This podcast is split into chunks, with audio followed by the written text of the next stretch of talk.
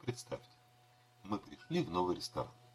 Еще не знаем, что нам подадут и вкусно ли это.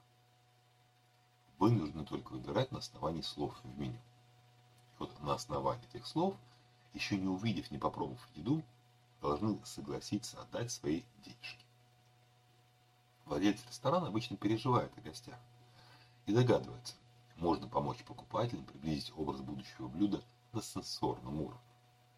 Включить в меню его фотографию. Звучит замечательно. И очень экономико-психологично.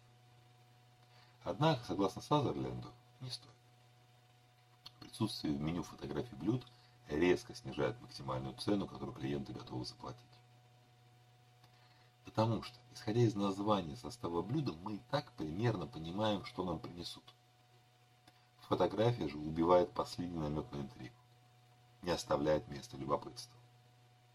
А неизвестность дает надежду на шанс получить что-то потрясающее.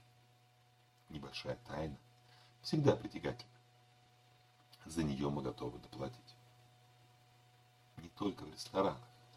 Заполняя анкету на сайте знакомств, тоже откажитесь от лишних подробностей.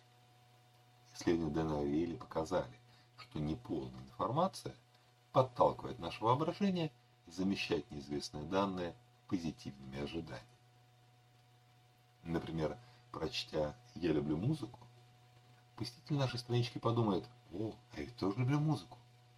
После чего делается вывод, наши вкусы совпадают. Крайне мало кто размышляет дальше – а какую вообще именно музыку он любит? Может, хардрам, рок-н-басс?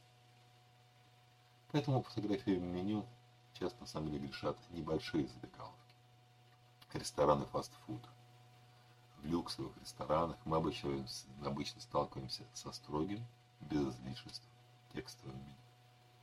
В общем, оставляйте в себе и в вашем продукте какую-нибудь маленькую загадку. С вами был Николай Молчан.